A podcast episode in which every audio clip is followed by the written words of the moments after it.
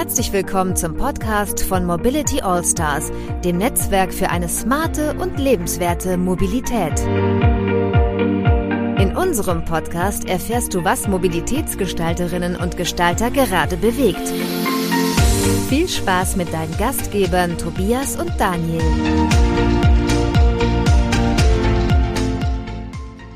Ja, herzlich willkommen. Heute gucken wir uns das erste Mal ein Thema an, das wir bislang noch gar nicht beleuchtet haben, nämlich das Thema Schifffahrt im weitesten Sinne oder Boote, ne, wie man hier so schön sagt im Norden.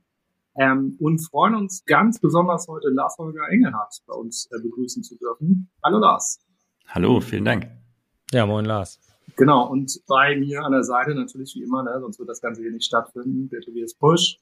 Tobias, herzlichen, herzlichen, herzlichen Willkommen. Nee, genau. Tobias, schön, dass du, dass du wie immer äh, wieder dabei bist. Ne? Ja, das freut mich auch wie immer. Eine interessante Folge heute, ne? Das ist echt ein Thema, das wir noch gar nicht beleuchtet haben. Mal was ganz anderes. Finde ich ganz witzig, weil man muss ja ehrlicherweise sagen, wenn wir über Mobilität reden, äh, Fähren oder generell Schifffahrt, hat man da, finde ich, nicht auf dem Schirm. Das stimmt, ja.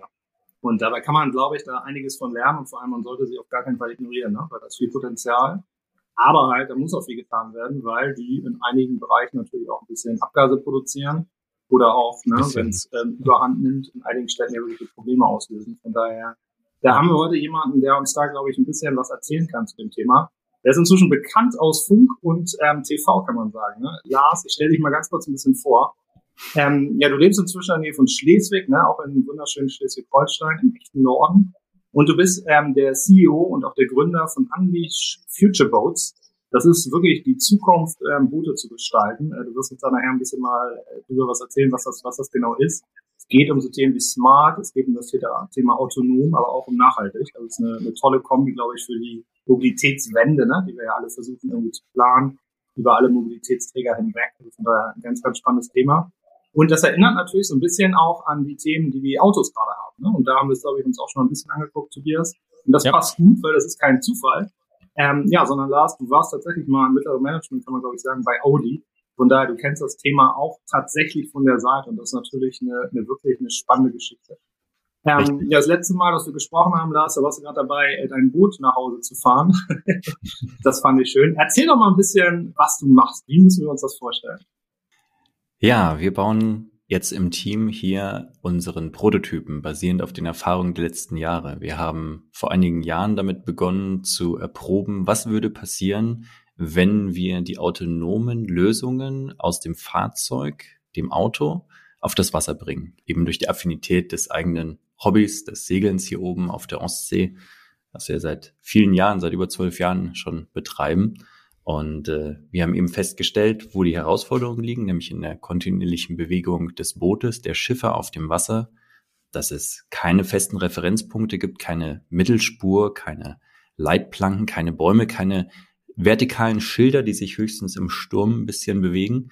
Und äh, diese Herausforderungen fanden wir faszinierend. Und da haben wir zu Beginn eben evaluiert und ausprobiert und die Systeme erprobt, gesehen, wo die Grenze liegt. Und als wir dann hier angekommen sind, haben wir uns Gedanken über Mobilität gemacht, über die Entwicklung von Schleswig-Holstein, über das Potenzial der Digitalisierung im Allgemeinen.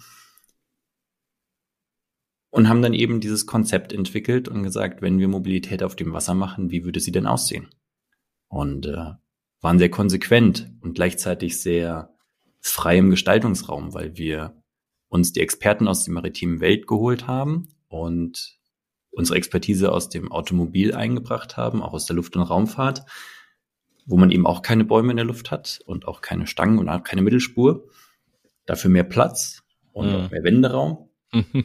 Und äh, wie stellt man sich das heute am besten vor? Aus den Learnings der letzten Jahre sind Lösungen entstanden und äh, daraus haben wir dann den Prototypen gebaut. Kannst du vielleicht nochmal kurz sagen, wer ist wir? Du hast ja, glaube ich, eine Firma und was für ein Prototyp ist das genau? Gerne. Also wir als Gründungsteam Stefanie Engelhardt und meine Wenigkeit Lars Engelhardt. Wir haben Deine Frau, so viel ich weiß, genau. ist das korrekt? Mhm. Absolut und äh, auch nicht von ungefähr. Sie hat die Verantwortung auch gehabt in der Audi AG für die seriennahe Vorentwicklung. Sie hat autonomes Fahren in Serie gebracht, kann man sagen. Oh, krass. Äh, wir hatten damals viel, viel Spaß. Und sie hat den Kreuzungsassistenten zum Beispiel, also das komplexeste Szenario als erste umsetzen können auf der Hardware für den Audi A8. Und mhm. äh, wir haben gemeinsam das Unternehmen gegründet zu dem Zeitpunkt, als uns bewusst geworden ist, dass wir jetzt Sensoren erfunden und entwickelt haben, die diese komplexen Bewegungen, Bewegungen auf dem Wasser beherrschen können. Wie und, heißt das äh, Unternehmen? Das Unternehmen heißt Unleash Future Boats. Mhm. Wir haben das als GmbH letztes Jahr gegründet und äh, die Erfahrungen dann aus unseren bisherigen Unternehmen, die als Inkubator gedient haben, dann darin eingebracht.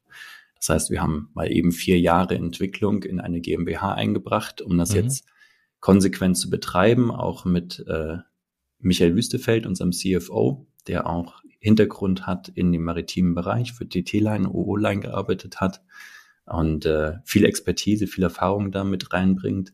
Äh, wir haben heute ein Team von etwa 20 Personen, elf Vollzeitkräften, Schiffsbauingenieure, oh. Moritz Gutzmann, äh, mit Hintergrund auch aus Papenburg und aus der Lösenwerft, auch mit Hochtechnologien und äh, alles wirklich Spezialisten mit Erfahrung auch, sehr durchmischtes Team, so zwischen 35 und äh, 64. Das heißt, jeder weiß, was er tut, jeder hat Spaß daran, Neues zu erproben und vor allem seinen Horizont stetig zu erweitern. Mhm. Und äh, es sind eigentlich ständig in vier verschiedenen Dimensionen um die elf Leute unterwegs. Und die vier Dimensionen sind Antriebsaggregate, also emissionsfreie elektrische Antriebe mit Brennstoffzellentechnologie. Ein Schwerpunkt. Der zweite Schwerpunkt ist der Bau eines Bootes, das eben so konzipiert ist, autonome Manöver durchführen zu können. Das hat nämlich mhm. auch Einfluss darauf, wie man ein Schiff wirklich konstruiert.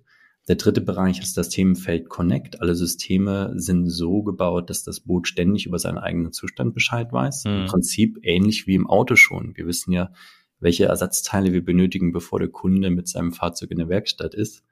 Äh, und der vierte Bereich eben ausschlaggebend die Sensorik. Ja, total spannend. Vielleicht ganz kurz nochmal zur Erklärung, du hast eben Papenburg erwähnt, also in Papenburg sitzt die, die Meyer-Werft, ne? sollte man vielleicht noch dazu sagen, eine Richtig. der größten ähm, Werften, ich glaube sogar der Welt inzwischen, ne? Und da stehen einige von Kreuzfahrtschiffe auf jeden Fall, ja. Genau, also es ist schon sehr, sehr beeindruckend. Mal gucken, ob man sich das jetzt irgendwie in den nächsten Jahren direkt angucken kann, aber ansonsten ist es immer eine Reise wert, das zu sehen. Ähm, Lars, was ich, was ich ganz spannend finde, du hast ja die erzählt, im Prinzip, wenn man das mal zusammenfasst, ist es ja so eine Art Tesla fürs Wasser. Ne? Also Correct. wenn man das mal irgendwie so in diese, genau, moderne Startup-Welt irgendwie übertragen wollen würde. Das ist ja total spannend. Ich habe mal Verkehrspsychologie studiert und ähm, du hast zwei, drei Sachen angeführt, die ich ganz interessant fand.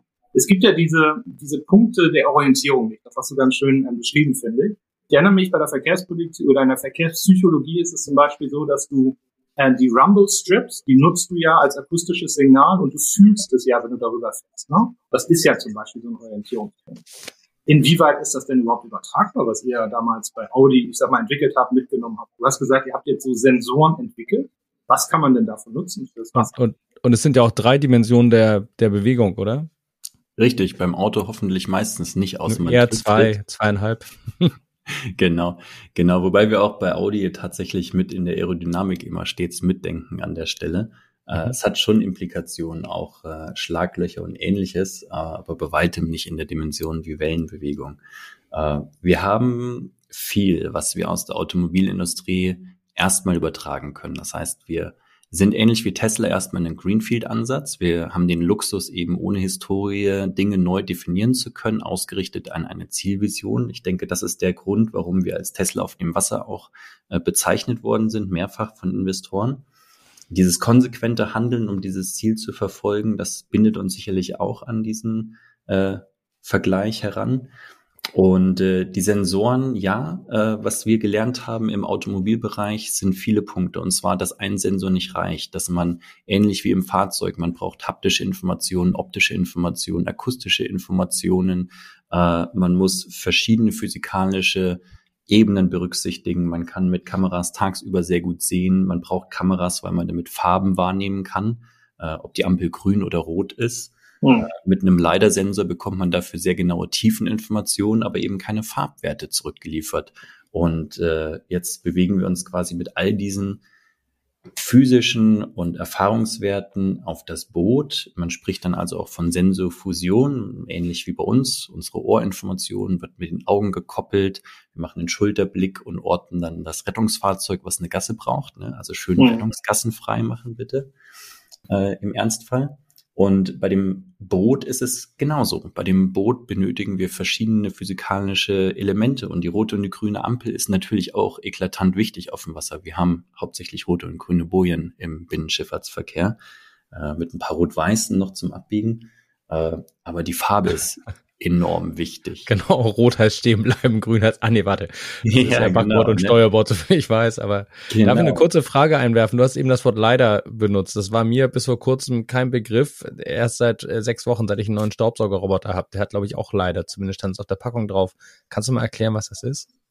Äh, Leidetechnologie ist, äh, ist was, was uns total fasziniert hat. Äh, wir haben, also ich selber habe über ach, ich habe 2009 habe ich schon begonnen mit autonomem Fahren. Da war leider Sensor war noch leider gar nicht wirklich verfügbar. äh, leider, leider äh, war damals zu dem Zeitpunkt immer noch so eine Höhlenforschung und so äh, bei den Geoleuten äh, beliebt als äh, Vermessungswerkzeug.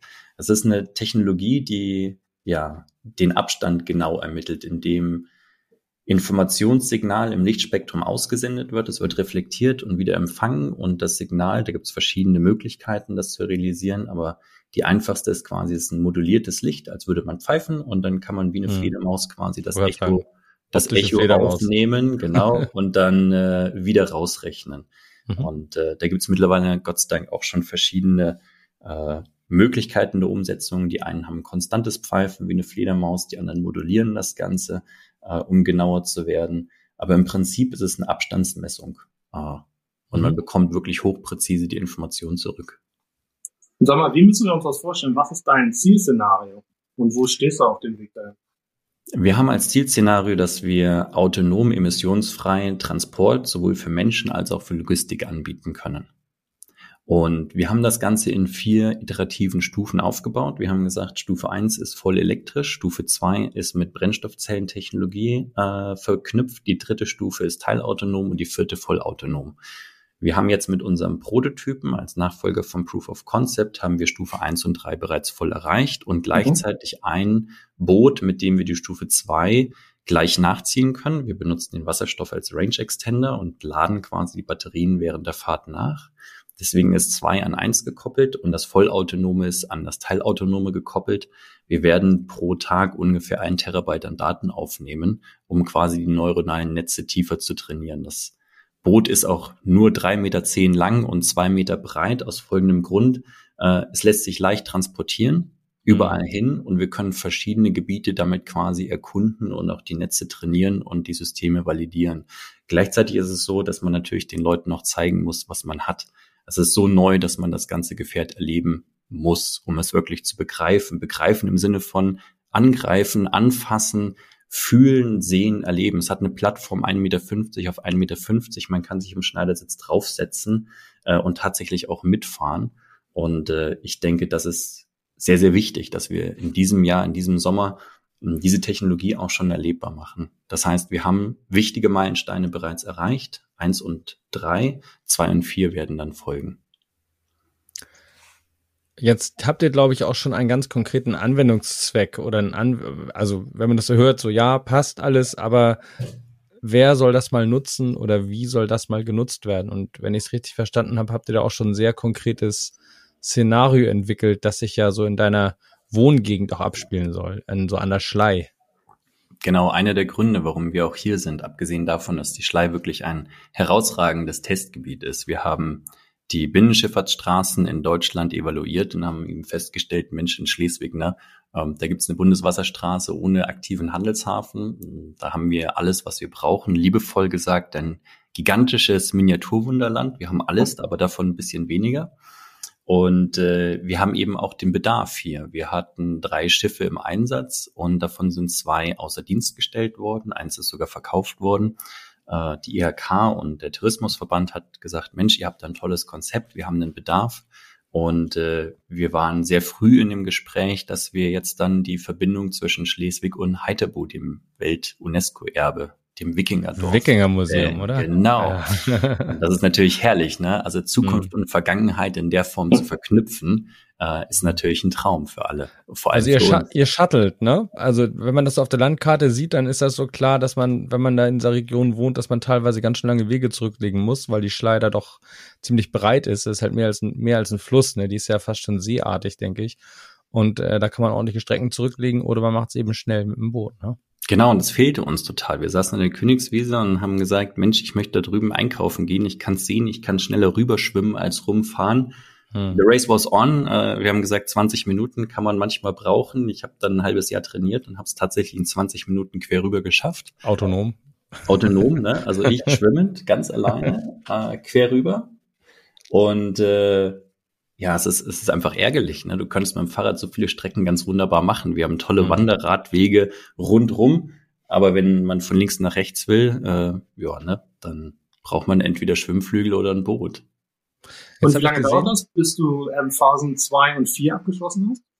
Also zu deinem wirklichen Zielszenario? Genau, also das Zielszenario lässt sich jetzt schon erreichen. Wir können jetzt schon abbilden, dass wir teilautonom emissionsfrei fahren. Mhm. Es ist auch ganz wichtig, dass wir jetzt in der Lage sind, mit dem Boot auch schon den Übertrag auf das 12 Meter Schiff zu beginnen. Mhm. Wir werden auf jeden Fall demonstrieren, wie wir bemannt fahren, analog zu dem, was in der Automobilindustrie passiert ist. Äh, Es geht um die Nutzungsakzeptanz, es geht um die Demonstration. Wir werden die Systeme weiter validieren und trainieren. Äh, So wie beim Auto am Anfang quasi Lane Assist, das autonom, automatische Einparken kam, um einfach Vertrauen aufzubauen in die Technologie, werden wir auch die Boote von uns entwickeln und sagen, sie sind jetzt emissionsfrei Mhm. und äh, teilautonom und dann kann man das erleben und dann können wir die Systeme dann auch freigeben für vollautonomes Fahren. Und zu deiner Frage, wir werden das äh, Thema Wasserstoff jetzt schnellstens nachziehen. Das können wir auch noch mit unserem Schiff jetzt durchführen. Mhm. Dann haben wir eins, zwei und drei abgeschlossen. Das Themenfeld vollautonom werden wir äh, dann in der Erprobung und auch in dem Einsatz eben zwischen Schleswig-Heidebu kontinuierlich nachziehen. Wir haben jetzt die Einladung bekommen, auch auf der Trave über Lübeck äh, noch weitere Daten, Messdaten zu Mhm. erfassen. Dort ist auch mehr Schiffsverkehr im Vergleich zu Schlei. Und wir haben auch die Einladung vom Duisburger Hafen auf dem Rhein Oh. dann eben Heavy-Duty Traffic äh, zu erproben. Ja, wollte gerade sagen, da ist ja richtig was los, ne? Richtig. Also- wir haben ja wirklich alle Stufen da, von äh, R&D über wirklich Vorführen auf der Trave mit großen Schiffen bis hin zu schlimmer kann es nicht werden. Mhm. Und äh, wir gehen davon aus, dass wir für die Vollausbaustufe schon noch einige Jahre Zeit haben werden. Aber es geht darum, möglichst schnell eben das Boot für eins, zwei und drei fit zu machen, damit auch in den Vertrieb zu gehen und ähnlich wie Tesla Autos verkauft hat mit den Systemen an Bord, eben über kontinuierliche Updates dann auch die Ausbaustufe 4 für alle erreichbar zu machen. Und wie weit ist das dann übertragbar auf andere Boote? Also was ist denn so ein bisschen deine Vision? Wenn man mal ein bisschen größer denkt, ne? wir reden ja hier auch über die Mobilitätswende, welches gesamtgesellschaftliche Problem löst du damit? Gesamtgesellschaftlich möchten wir, dass die Binnenschifffahrt dekarbonisiert wird. Wir halten es für absolut möglich. Wir denken auch, dass man es erstmal emotional aushalten muss, dass wir schwierige Zeiten jetzt schon erleben und die nicht leichter werden. Das Szenario für 2035, selbst wenn wir morgen alle CO2-neutral wären, wird nicht besser aussehen als heute, sondern eher schlimmer. 2018 war im Rhein so wenig Wasser, dass Tomaten an den Ufern wachsen konnten und die BASF mal eben über 200 Millionen verloren hat, weil die ganzen Waren, die ganzen Logistik-Themen nicht mehr über den Rhein abgebildet werden konnten. Wenn man das mal kurz auf sich wirken lässt und sacken lässt und sagt, die Lebensader rein für die Wirtschaft in Deutschland und auch Europa mit der Binnenschifffahrt, die Logistikmenge lässt sich niemals auf der Straße oder Schiene abbilden. Dafür ist es einfach volumenmäßig viel zu viel. Dann kommen wir zu folgendem Szenario. Wir bauen Boote zwischen 8 und etwa 45 Metern. Das ist ein volumenstarkes Segment, äh, ist ein Sweet Spot für uns, ein Blindspot äh, bisher. Und wir bauen Boote, die eben in diesem Segment in der Kategorie klein, mittel, groß, emissionsfrei unterwegs sein können und damit sie wirtschaftlich sind, eben teilautonom, später vollautonom. Äh, Wir möchten, und das sehen wir jetzt schon, dass die Boote hier in der Region entstehen und der Entwicklungsaufwand, der beträchtlich ist, sich dadurch äh, bezahlt macht für uns, aber auch die Investoren, dass wir jetzt eben schon Anfragen aus aller Welt bekommen. Wir sehen unsere Boote in unserer Vision in ganz Europa, in, in Asien, äh, nicht nur für Menschen als Transportmedium, als wirklich schicken Moja auf dem Wasser, kann man sagen. Man kann ihn per App rufen und ist eben nicht angewiesen auf, auf Schifffahrtslinien, sondern man kann es in seinen persönlichen Alltag integrieren. Ich denke, das ist das, was du mit Mobilitätswende auch meinst. Nicht nur ja. dekarbonisieren, sondern das Einbinden in deinen Alltag. Es ist deine Fahrt, es ist dein Schiff. Wenn du es rufst, dann gehst du an Bord, weil es dann auf dich wartet an der dir nächstgelegenen Haltestelle auf deiner Streckenplanung vielleicht sogar über Google schon integriert. Das wäre natürlich auch der Hammer, wenn man dann direkt sagt, man möchte von A nach B und man wird dort direkt mit aufgeführt als ja. öffentliches Verkehrsmittel. Und äh, letztlich aber dann auch eben, um unsere Logistik auf dem Wasser für Waren zu ermöglichen, weil das wäre natürlich toll, wenn wir die ganzen LKWs hm. reduzieren können. Also wir werden sie nicht eliminieren, ganz klar. Wir sind im Mobilitätsmix, glaube ich, ein sehr spannendes Element, was viel dekarbonisieren kann, aber eben auch nur auf dem Wasser. Das ist, glaube ich, auch der große Unterschied. Wir haben einen sehr definierten Einsatzbereich. Ne? Es muss nass sein ja. unter unserem Schiff. Vielleicht nochmal kurz zur Erklärung. Du hast eben gesagt, es gab so Niedrigwasser im, in, auf den ganzen Binnengewässern, auf diesen Transportwegen. Ja. Und äh, wenn ich das auf eurer Homepage richtig verstanden habe, hängt das ja interessanterweise mit der globalen Erwärmung zusammen, oder? Das ist eine Sache, die man erstmal gar nicht glaubt. Man denkt ja, überall steigt das Wasser. Aber was auf den Ozeanen gilt, scheint in der Binnenschifffahrt nicht so zu gelten.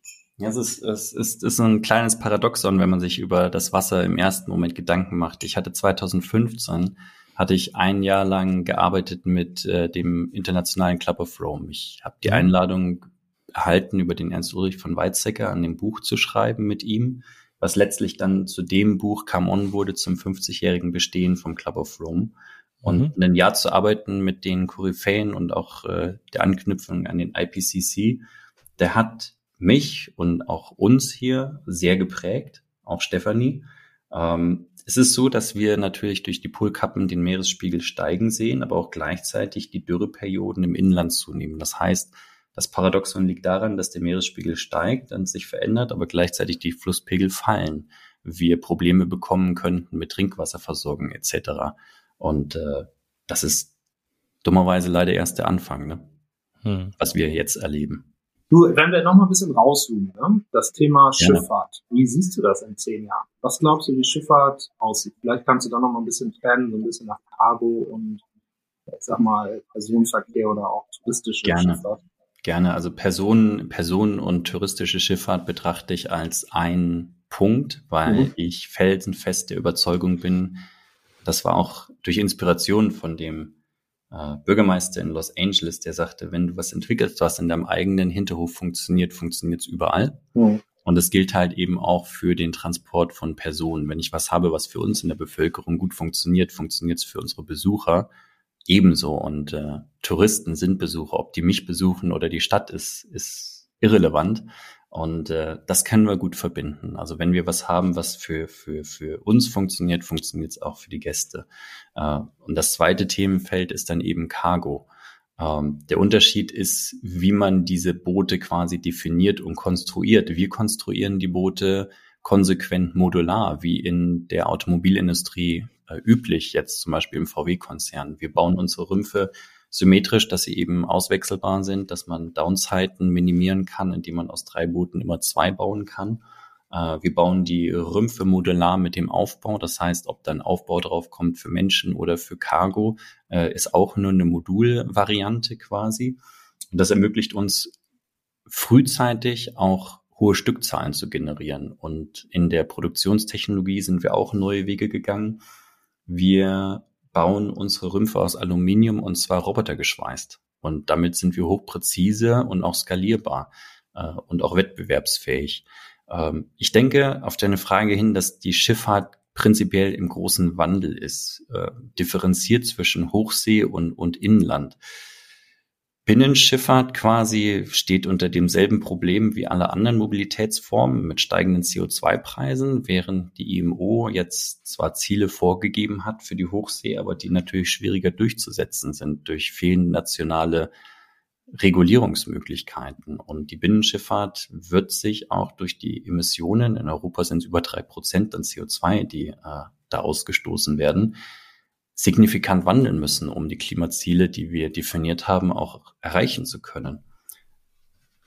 Ich denke, dass wir, dass unsere Aufgabe darin besteht, unsere Verantwortung im Unternehmen auch darin besteht, der Binnenschifffahrt eine Chance dazu zu geben. Das führte auch frühzeitig dazu, dass wir uns entschlossen haben, unsere Antriebssysteme als eigenständigen Geschäftsbereich anderen Werften zur Verfügung zu stellen. Wir reden von unseren Booten als Transportprodukt. Wir reden dabei auch international. Und gleichzeitig das, was wir für unsere Boote konstruieren, nämlich einen durchgängigen Antriebsstrang von der Schraube über die Welle, über den Motor, über die Batterie, über das Lademanagement, über die Brennstoffzelle als Range Extender, über die Druckspeicher und so weiter und so weiter. Ne?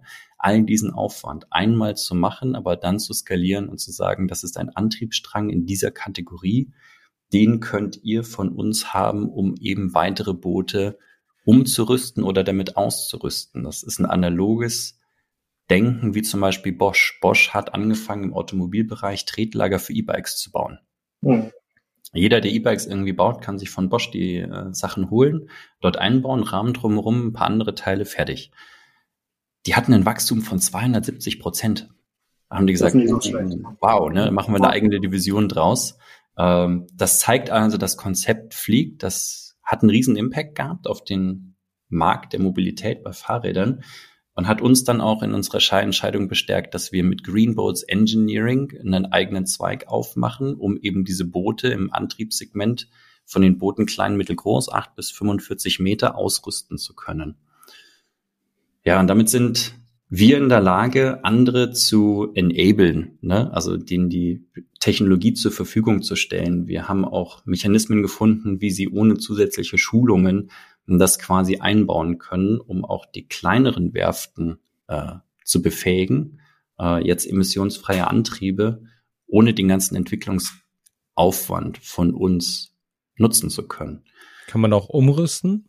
Ja, wir haben sogar schon den ersten Piloten im Auge, der 23, spätestens 24 äh, eine Fähre von der Größe mit drei, vier Autos drauf, auch mit 50 kW Antriebsleistung ähm, umrüsten will. Es steht auch eine Neubau zur Diskussion, aber wir haben schon die CAD-Zeichnungen bekommen, um unsere Systeme quasi so zu konstruieren, dass sie in diesen Piloten schon reinpassen. Ich spreche immer gern von der Challenge-Kiste.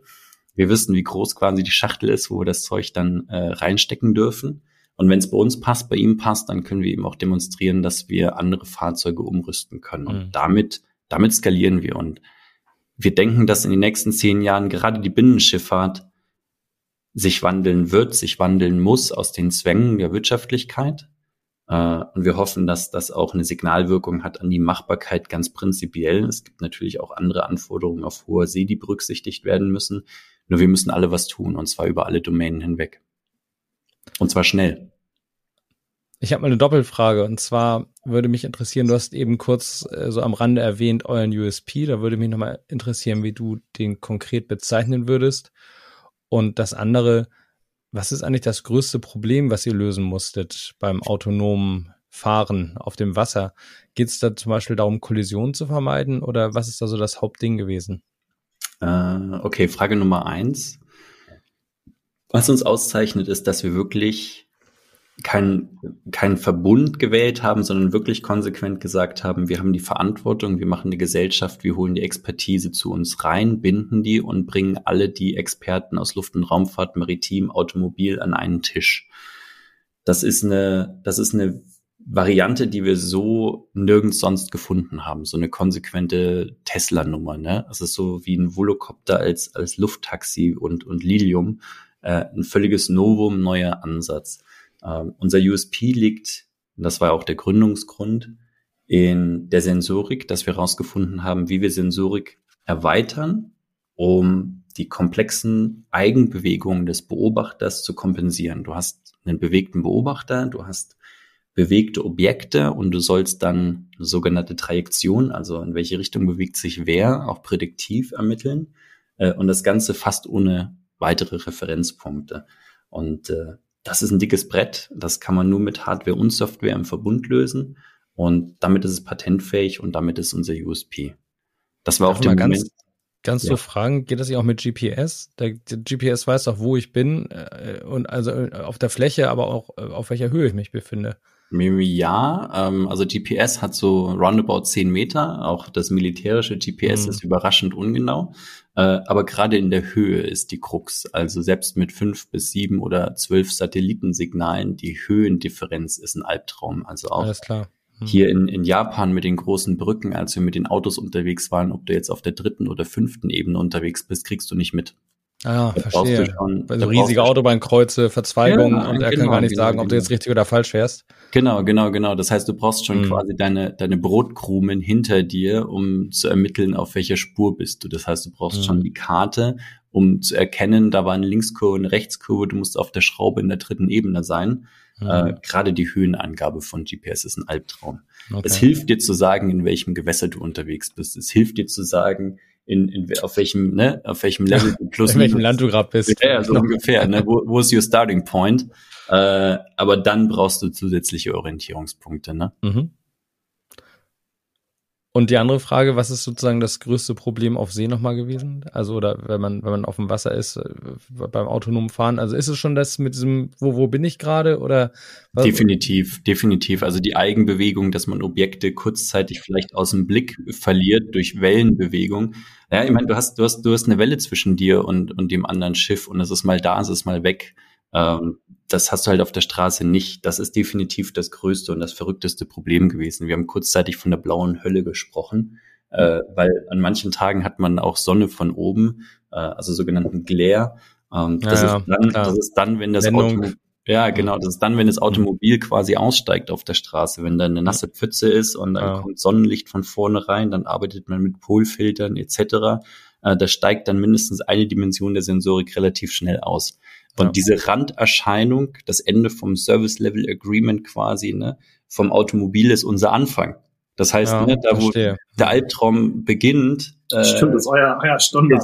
Ist, ist, genau, ist unser Home-Turf, ne? genau. Unser Home-Turf. Ja, nee, Wasser geht hier nicht. nee, nee, also genau so. Ne, ne, nasse Pfütze, da kommen manche Systeme dann auch bei, äh, und, und deswegen ist es für uns auch wichtig, äh, am Anfang war die Frage, sollen wir touristisch hier den Fährbetrieb zwischen Schleswig und Heiterbu machen? Wir haben gesagt, wir mhm. machen das ganzjährig, weil für uns ist halt auch wichtig, ob der Sonnenstand niedrig ist oder hoch ist. Deswegen auch die Bundeswasserstraße im Norden, weil wir dann größere Unterschiede haben, ob quasi die helle Scheibe mal niedrig oder mal extrem hoch steht. All das muss man mal ausprobiert und auch trainiert haben.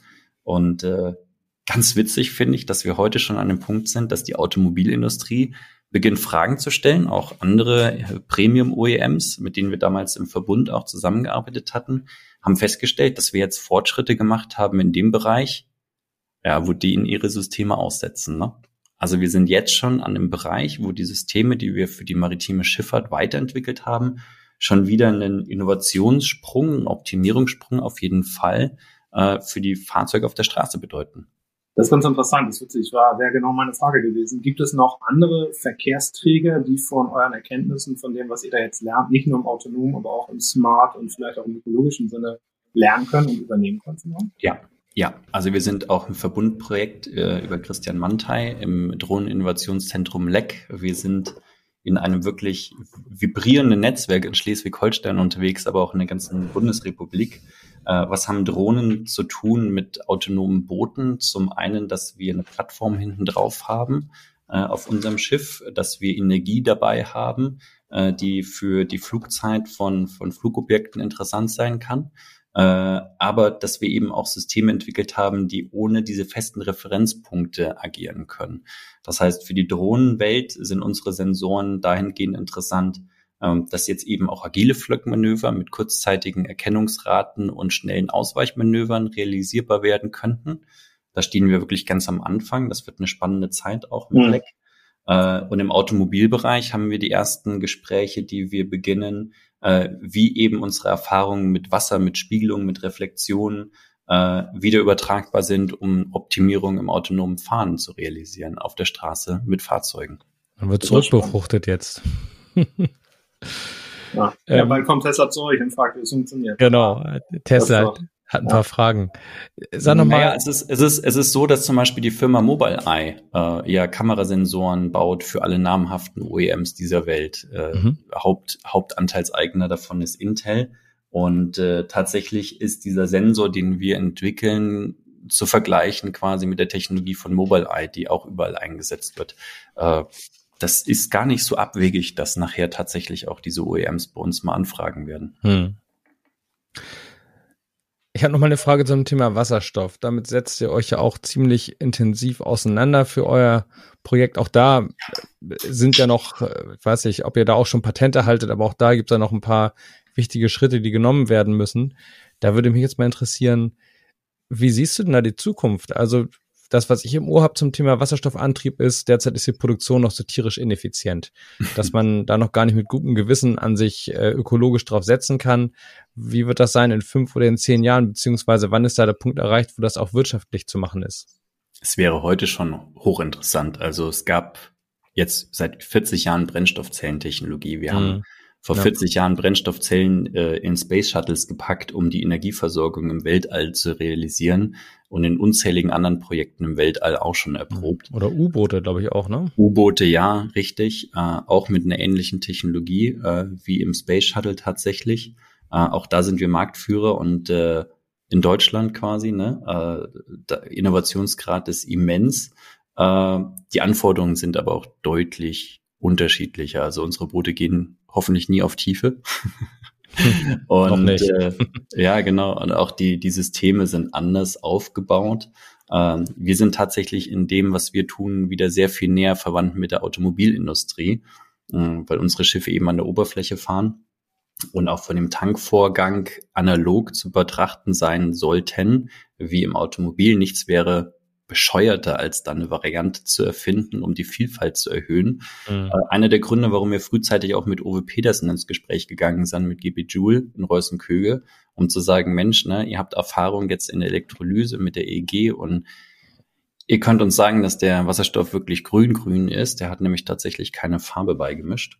Und äh, gleichzeitig haben die Jungs ja große Erfahrung auch mit Tankstellen und wir möchten, dass es eben ein System ist, was für beides nutzbar ist, dass wir auch in der Binnenschifffahrt so agieren wie im Automobil.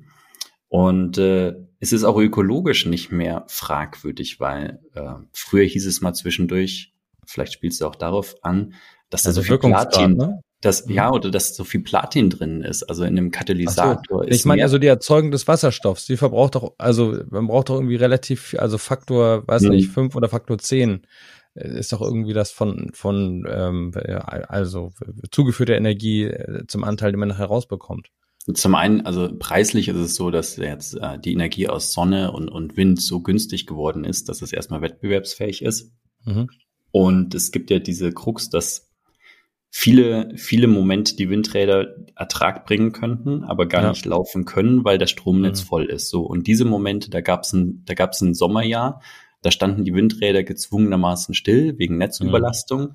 Äh, da gab es eine tolle Rechnung. Da hätte man in dieser kurzen Zeit hätte man 10.000 Stadtbusse ein ganzes Jahr lang fahren lassen können. Das mhm. heißt, wir verschwenden gerade unglaublich viel Energie und mit dem zukünftigen Ausbau und der fehlenden Nord-Süd-Trasse in Deutschland ja. noch viel, viel mehr Energie. Äh, und es gilt genau diese Energie nutzbar zu machen. Und dann ist es ja erstmal völlig egal, wie der Wirkungsgrad ist, ne? Weil im Moment ist Aber wird er sich noch verbessern, der Wirkungsgrad? Und wann, Auf wann wird Fall. da wesentlich nochmal, wann wird da nochmal Schipper draufgelegt werden? Wesentlich? Auf jeden Fall. Also ich sehe, ich sehe auch, dass das nicht unser Kerngebiet sein wird, diese Wandlung mhm. zu machen, weil da einfach so viel Dynamik dabei ist. Also in der Wandlung der Elektrolyse gibt es eine Firma in der Schweiz, die ist nochmal deutlich effizienter geworden. Äh, da gibt es viel Forschung äh, auch in dem Bereich, aber auch wieder eine Rückwandlung in der Brennstoffzelle. Da haben die jetzt angefangen in den USA äh, Spinat sich anzugucken. Die haben mit Stickstoff Spinat aufgeschäumt statt Platin. äh, haben gesagt, das ist auch ein Katalysator. Ne? Wer okay. weiß, wer weiß, ob wir in zehn Jahren biologische, organische Brennstoffzellen in den Fahrzeugen haben. Das ja. ist heute noch gar nicht absehbar. Ne? Hm. Ja, spannend. Ja, Fährst mit einer Spinatzelle, ne? Ja, wenn das meine Kinder wüssten, die würden nicht einsteigen. Die müssen es ja, ja nicht essen. Auf jeden Fall. Ja, ja, ne, es ist, also es ist wirklich abgefahren. Also es ist, theoretisch funktioniert's, praktisch funktioniert's auch schon. Das ist jetzt nur noch ein Optimierungsgrad. wir haben das Zeug seit 40 Jahren, aber wir haben es nicht ernsthaft weiter betrieben, ne? Das ist echt verrückt. Irre, ja. Man liest schon ganz lange davon, ne? Auch das Brennstoffzelle die Zukunft ist. Also ich erinnere mich an, an Sachen, die ich vor 30 Jahren gelesen habe, wo das schon stand. Und das könnte das nächste Ding werden. Und dann hat Mitsubishi da mal irgendwie Pionierarbeit geleistet, glaube ich, im Pkw-Bereich. Aber ist halt nichts passiert, ne? Traurig. Ja, das ist so viel zum Thema Innovationsgrad der Automobilindustrie. Richtig, und Jules Verne hatte da schon viel früher angefangen, drüber zu schreiben. Ne? Ähm, und dann kam aber der Dynamo, der das Ganze wesentlich, hm, ich würde mal sagen, denksportmäßig einfacher gehalten hat und nicht so komplex. Äh, wir hätten viel früher schon da sein können, wie wir heute sind. Und interessanterweise mhm. Drehen die Chinesen voll auf. Die haben nämlich den Schwung gemacht, auch strategisch auf Wasserstoff hin. Wenn wir nicht aufpassen, und das sehe ich leider momentan kommen, äh, wir setzen alle auf eine Technologie, die quasi schon am Abklingen ist, weil die Produkte, die wir für Wasserstoff einsetzen, kommen alle aus Asien. Und äh, die Chinesen sind momentan dabei, in dem Bereich zu skalieren, mhm. Innovation zu betreiben und wir verlieren A den Anschluss und B einfach die Kompetenz, weil die einfach jetzt begriffen haben, die Stromnetze haben nicht die Kapazität, das komplett abzubilden. Wir brauchen hybride Lösungen. Also ich sage auch keinen Fall, dass das eine oder das andere besser ist, sondern wir brauchen verschiedene Lösungen, die quasi eine, eine gemeinschaftliche Lösung bieten, weil ähm, Professor Lesch hatte das mal vor einiger Zeit mal durchgerechnet. Er sprach von 96 Gigawatt Netzleistung. Um die Ziele der Bundesregierung zu erreichen, müssten wir die Netzlast verdreifachen äh, wie kriegen wir den Strom quasi überhaupt zu den Konsumenten rein. Äh, jetzt werden die Wallboxen gefördert, die man abschalten kann, um Spitzenlast zu minimieren. Das heißt, man weiß gar nicht mehr genau, wann die Karre voll ist. Und wir sind noch lange nicht da, wo wir überhaupt minimal sein wollten. Das heißt, wir brauchen jetzt einfach mehr Lösungsoptionen, also einen breiteren Lösungshorizont, aus dem wir uns bedienen können. Äh, es ist, es ist nicht die Frage, ob das jetzt eine Chance für Wasserstoff ist. Die Frage ist, haben wir die Zeit diesmal nochmal eine Runde an uns vorbeigehen zu lassen? Ne? Ja. ja, ja in Deutschland oder in Europa. Ne? Ja. ja. Aber ich glaube, was immer gut ist, ist so einen konkreten Use Case zu haben, ne? wie das bei dir der Fall ist. Das finde ich das Interessante daran. Das Problem Richtig. ist ja immer, also ich war relativ häufig in, in Shanghai und ich erinnere mich, das erste Mal, als ich da war, waren die großen Lanes, also die großen Spuren waren alle nur mit Fahrradfahrern besetzt. Das zweite Mal gab es eigentlich keine Fahrräder mehr, nur noch Autos. Und das dritte Mal, dass ich da war, war im Prinzip alles Elektro. Ne? Und das ist alles innerhalb von zehn Jahren passiert. Also es ist einfach Wahnsinn. Ich glaube, manchmal ist der Leidensdruck nicht groß genug und die Bepreisung stimmt nicht. Aber man muss sowas auch konkret angehen. Und man braucht konkrete Beispiele. Und deshalb fand ich das extrem interessant, Lars. Ganz, ganz herzlichen Dank, dass man mal ein konkretes Beispiel hat. Und ich finde das auch gut. Deshalb, ich fand das schön, dass du darauf antworten konntest, ne, was das gesamtgesellschaftliche Thema ist dass du sagst, du baust da was, was du erstmal im Kleinen testest und ausrollst, was aber durchaus nutzbar ist für alles andere, was deinen Mobilitätsträger angeht, aber sogar übertragbar ist auf andere. Ne? Und genau Richtig, sowas braucht man. Wir machen es gesellschaftlich zugänglich und auch für die nachfolgenden Generationen. Wir haben jetzt hier mit den Schulen von Anfang an gearbeitet, einfach um den Generationen die Fragen stellen, die sich engagieren, auch die Möglichkeit zu geben, neue Werkzeuge kennenzulernen, um die Probleme anzugehen. Nichts wäre schlimmer, als wenn wir denen die Hoffnung rauben und dann mit dem Bildungsgrad stehen lassen, wo wir quasi stehen genau. geblieben sind. Also mit dem ja. Werkzeug, was die Probleme erzeugt haben, in die ja, Zukunft schicken. Genau. Das, Hier, das, löst das, mal. Nee, das ist unfair, ne? Das ist unfair. Ja. Man muss die mitnehmen und sagen, hier, guckt mal an, wir haben hier einen Use Case wir machen jetzt auch Infrastruktur und Produkt gemeinsam und es geht und ihr könnt das anfassen und adaptieren mhm. und es ist eine gesellschaftliche Aufgabe über tatsächlich eine Generationen hinweg. Ich habe noch mal eine Frage. Also an sich habe ich sogar noch zwei Fragen. Gern. Die eine, du hast ja zwischen Binnen- und Hochseeschifffahrt äh, unterteilt. Würde eure Lösung denn ähm, in, der, in der ganz normalen Seeschifffahrt nicht so gut funktionieren? Und falls ja, warum nicht? Welche unserer Lösungen? Wir bieten ja auf verschiedenen mhm. Ebenen. Also sowohl Lösungen. Wasserstoff als auch autonomes Cruisen. Genau, also Sensorik würde auch auf den Hochseeschiffen sicherlich funktionieren und auch mhm. sicherlich mhm. auch äh, zur Verkehrssicherheit beitragen können. Ja. Äh, dann nicht so oft betrunken eure Sensorik, ne? Wow, also ich würde immer sagen, ähm, sie, ist, sie, sie ist gewissermaßen überlegen, weil ich mache einen Schulterblick, um nach hinten zu gucken, verliere aber die Informationen vorne und Systeme mhm, haben halt ja. mehr als zwei Augen. Ähm, das heißt, Systeme in der Hinsicht sind einfach überlegen von der Aufnahmefähigkeit, von der ja, Geschwindigkeit, klar. von der Konzentration, von der Ermüdung. Ich meine, wir berechnen zu jeder Zeit, wenn jemand im Nahfeld ist, Ausweichmöglichkeiten. Wenn ich das beim Autofahren tun würde, dann wäre ich aber nach einer Stunde völlig platt.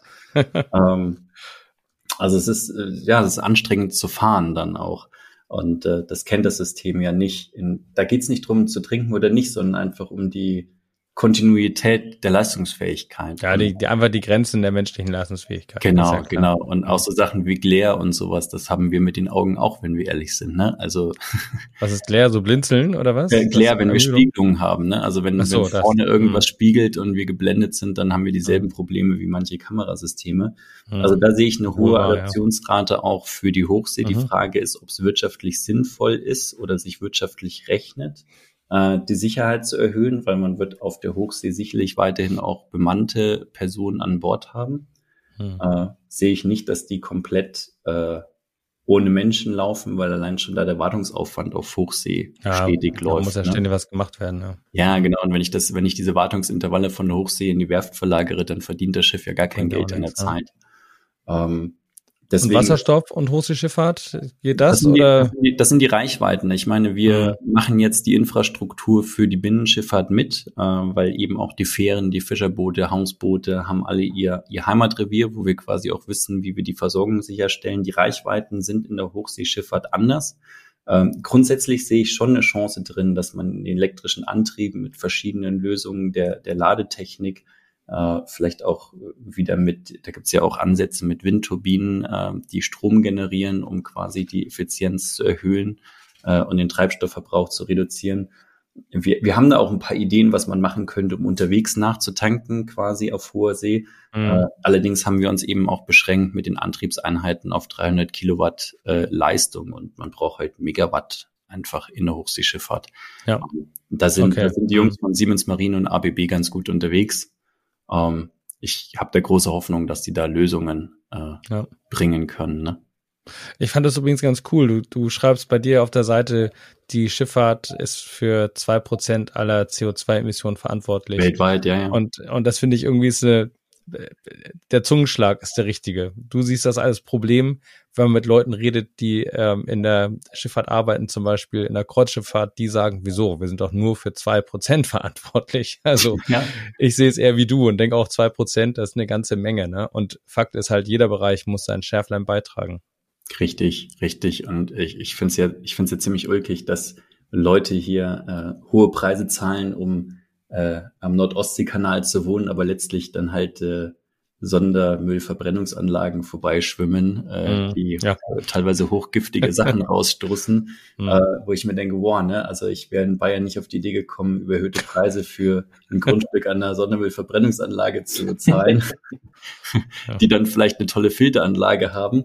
Äh, es ist schon irgendwie irgendwie schon paradox, wie wir das Ganze romantisieren, äh, mm. dass wir da halt äh, echt verrückt schlimme Dinge noch laufen lassen. Ne? Ja ja, letzte Frage von mir war jetzt noch, wie, wie ist denn das, also wenn du mal deine kühnsten Träume rausholst und sagst, ähm, wie wird das denn sein, meinetwegen in 10 oder 15 Jahren mit eurer Firma?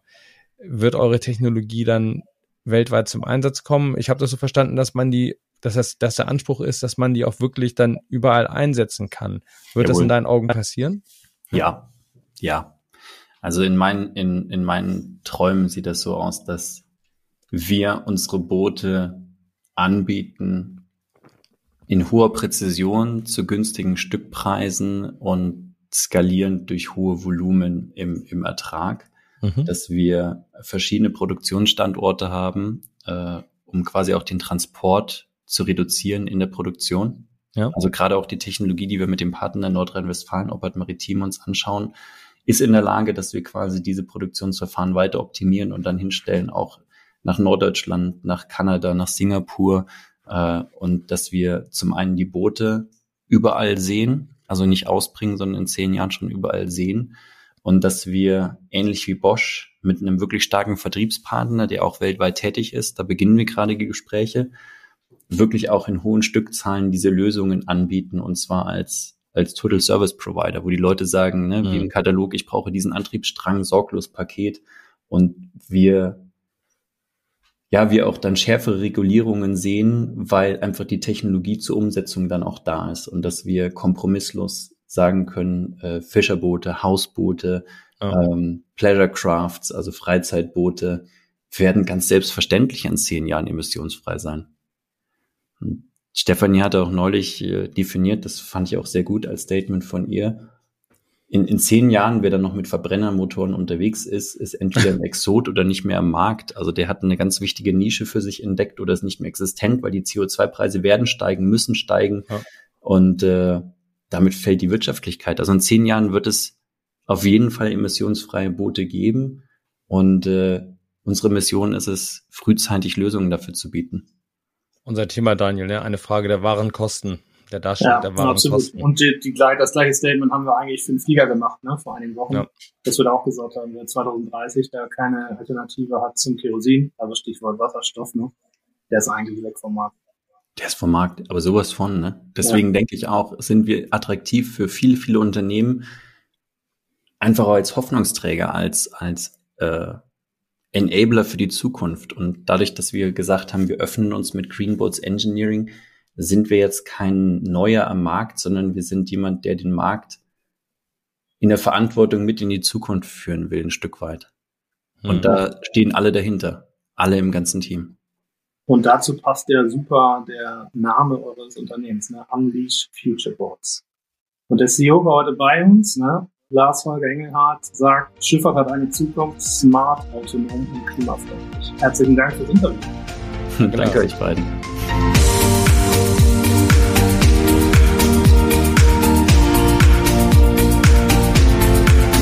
möchtest auch zur Mobilitätswende beitragen? Dann bist du bei Mobility Allstars genau richtig. Werde Teil unserer Community und besuche uns unter www.mobility-allstars.com.